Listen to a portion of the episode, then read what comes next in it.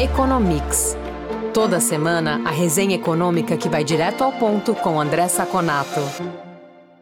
Olá, ouvintes do Economics. Aqui é o Eduardo Vasconcelos, jornalista da FEComércio. Estou aqui com o André Saconato, começando mais esta edição do podcast. Tudo bem, Saconato? Olá, Edu, tudo tranquilo? Um olá especial aos nossos ouvintes.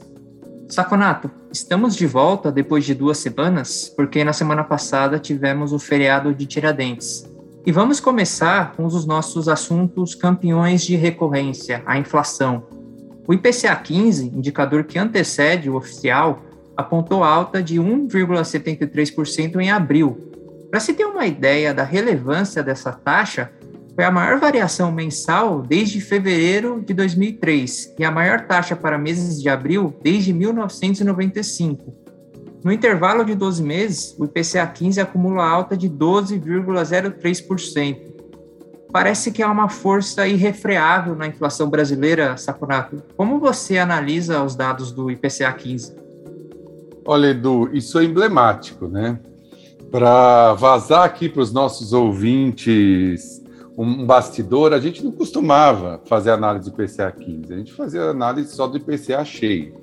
O IPCA 15, para o ouvinte que não está atualizado, ele é o IPCA que é medido entre o 15 do mês passado o dia 15 desse mês. Ele é uma prévia, obviamente, porque pega 15 dias do mês corrente. É, mas não temos como não comentar, porque esse valor realmente é um valor muito alto, muito alto. Como você já disse, é o maior desde 95 para o mês, a maior variação desde fevereiro de 2003 mensal, e mais, esses 12 meses de 12,03 é o maior índice desde novembro de 2003, que foi 12,69. E o pior, a, a possibilidade dele aumentar ainda no IPCA 15, que vai ser medido no meio para o final de maio, é alto. Então, assim, é um número realmente preocupante. O ouvinte pode nos perguntar, mas esse número não tem efeito daqueles aumentos da gasolina, do, do petróleo? Tem sim, tem, sem dúvida. Nesse mês, gasolina aumentou 30%, diesel 52%, etanol 30%, gás de cozinha 32,5%, luz 30%. Então, assim, obviamente isso influencia. Fazendo mix, todos esses dados, todos esses números que nós falamos, estão dentro do item transporte, que na média, né, que pega muito mais coisa do que, obviamente, só os combustíveis, aumentou 3,43% e foi, o maior, foi a maior contribuição para o índice. Só que eu queria alertar nossos ouvintes para o seguinte: alimentos e bebidas, aumento de 2,25%, habitação, 1,73%, vestuário, 1,97%. Artigos para residenciais, 0,94. Saúdes e cuidado pessoal, 0,47. Lembrando que o reajuste dos planos de saúde deve vir no próximo índice. Isso aqui é um 0,47 só dos aumentos é, corriqueiros do mês.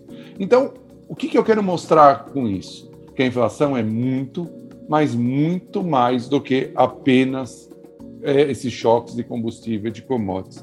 Nós temos uma inflação generalizada que tem que ser combatida com aumento de juros, infelizmente.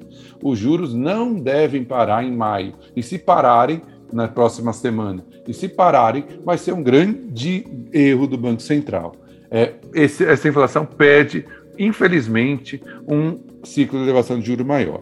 Para confirmar isso, o índice de difusão, que é aquele índice que mostra quantos por cento dos produtos aumentaram de preço, passou de 75,5% para 78,7%. E se eu tiro os alimentos, passou de 74,6% para quase 80%. O que, que significa esse 80%? De todos os itens pesquisados, 8 em cada 10 tiveram aumento de preço. Pelo menos 8 em cada 10 tiveram aumento de preço. Vamos ter um aumento, sim, de juros na semana que vem e espero que o Banco Central aumente, é, é, estenda esse aumento, ciclo de aumento para que a gente possa sair dessa inflação mais rápido. Se não aumentar, se parar de aumentar a taxa de juros, isso vai gerar mais inflação e um risco de a gente ter muito mais juros e a dose do remédio ser muito mais amarga.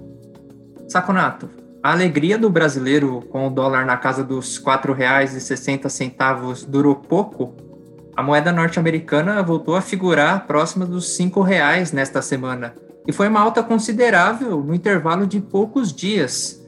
O que tem pressionado o valor do dólar em relação à nossa moeda? Edu, é, economia no Brasil é uma roleta russa, né?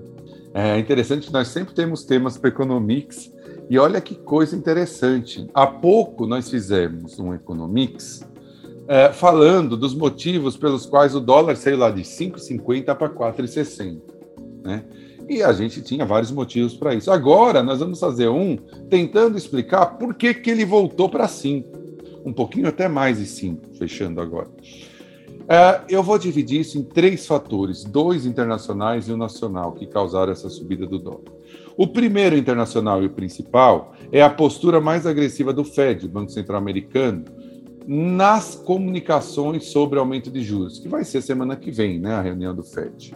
Depois da maior inflação em 40 anos, parece que os diretores e o presidente do Fed acordaram. Tarde, muito tarde, mas acordaram.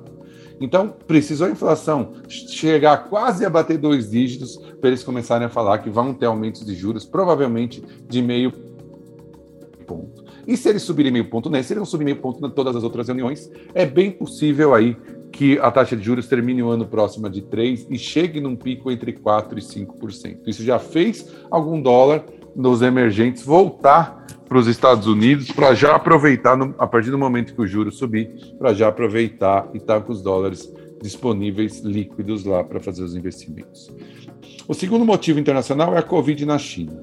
Lockdowns na China, Xangai já está num lockdown terrível. Pequim começa a sofrer o risco de ter lockdown, mercados vazios, supermercados sem produtos, porque as pessoas começaram a correr aos supermercados com medo de ficar sem abastecimento. Isso gera uma queda na cadeia global, uma quebra, desculpa, na cadeia global de produção, né, de oferta. E os problemas de logística, que já fazem os, as filas no Porto de Xangai ficarem é, gigantescas. Isso vai, a China assim exporta para o mundo inflação, à medida que, obviamente, não sai produto da China, não aumenta a oferta nos outros países, isso é mais é, passível de inflação, e as pessoas e os agentes ficam mais nervosos e tiram seus dólares dos países emergentes. Mais um motivo aqui para sair dólar do Brasil, com esse cenário externo muito mais nervoso e um fator nacional, que foi o indulto que o presidente Jair Bolsonaro deu ao deputado Daniel Silveira. Ele piorou o clima institucional entre os poderes, entre o poder executivo e o poder judiciário. E as pesquisas, ao mesmo tempo, eleitorais, mostram o acirramento da polarização. Tudo isso o mercado não gosta, o mercado fica nervoso, ele gosta de calma. Então, tudo isso contribuiu para a saída líquida de dólares do mercado brasileiro. Nós dizíamos que quando estava 460, que essas saídas, que essas entradas eram de capital de curto prazo, que podia sair a qualquer momento. É o que está acontecendo agora. E é importante citar que o principal motivo internacional e o motivo nacional são motivos estruturais. O Fed não vai parar de aumentar os juros por um bom tempo, e esse clima de instabilidade institucional e de acirramento da polarização vai se manter até a eleição. Então, é bem provável que o dólar volte e continue nesse patamar acima de 5. Quer saber mais sobre o comportamento da economia? Conferir indicadores e pesquisas que orientam o mercado? Ter acesso a informações de especialistas em primeira mão e conteúdo exclusivo? Visite o lab.fecomércio.com.br.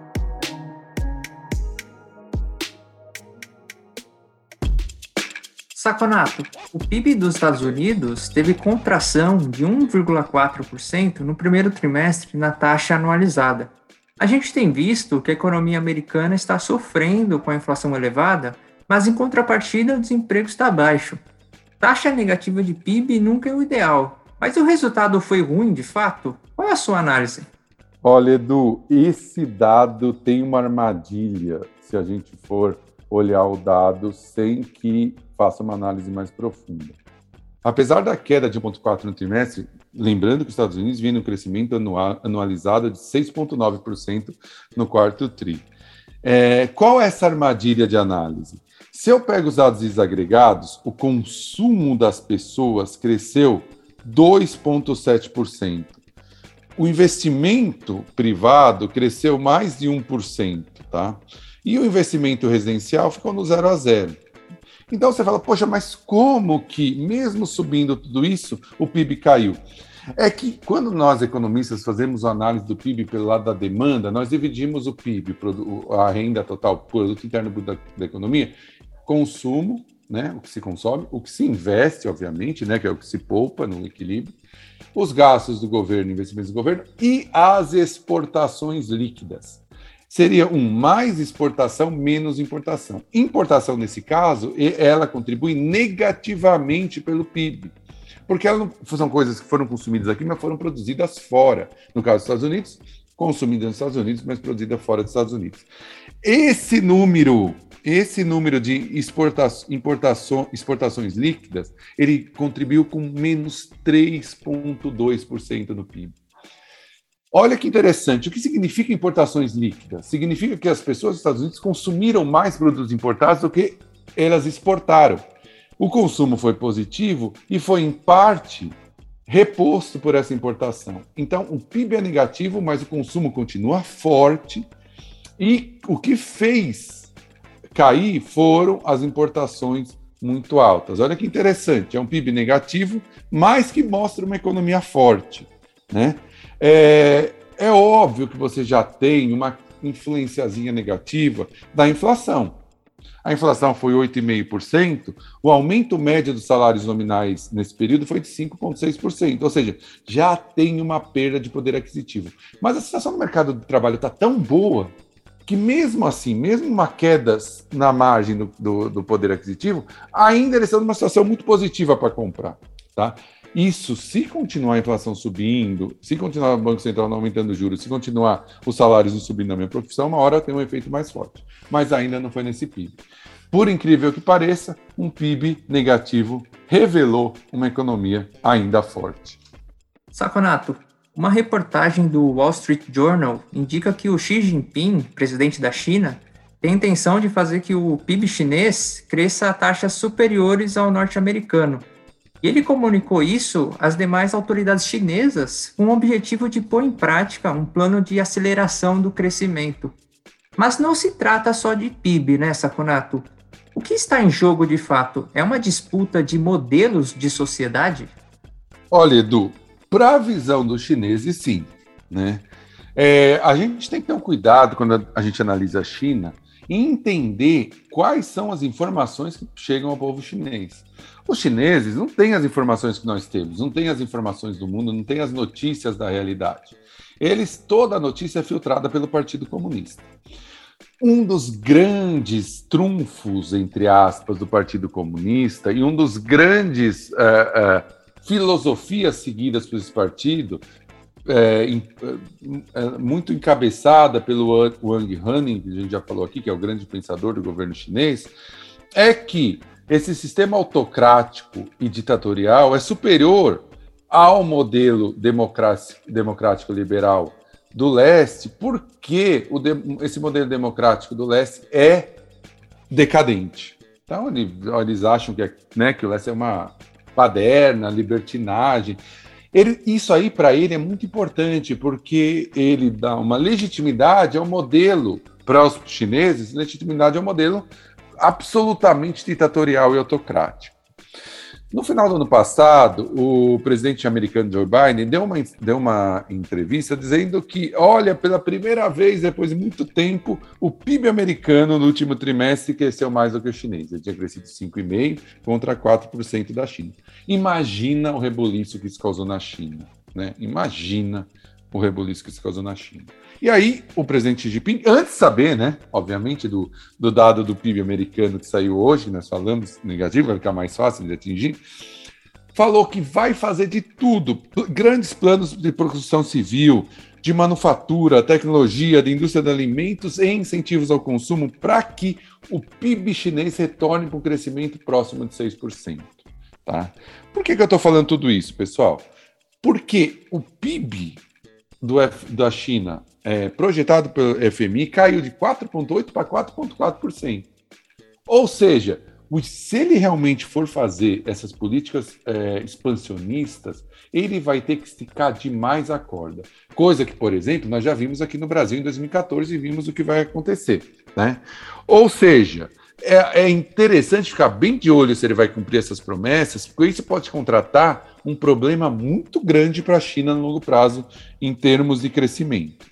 Falam até que ele está tentando conversar com investidores estrangeiros para reconquistar esses investidores depois de toda aquela é, parafernália de políticas anti-setor privado que ele fez. Eu fico imaginando quem é o investidor, né, tão é, inocente que vai acreditar num papo desse. Mas é por isso que eu quis trazer esse tema. Eu acho que é interessante te ver, porque isso pode causar um problema ainda maior que a China já vem tendo para manter seu crescimento, que nós já falamos em economias anteriores. É um assunto que ainda vai dar muito pano para manga. Saconato, é isso por essa edição. Obrigado pela entrevista. A gente volta a se falar no próximo episódio do Economics. Muito obrigado, Edu, pela nossa conversa. Obrigado aos ouvintes que estiveram conosco até agora. E nos falamos na próxima edição do nosso podcast. Informação e análises inéditas. Mobilização empresarial.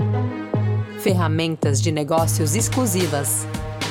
Tudo isso você encontra no lab.fecomércio.com.br. Acesse agora e confira.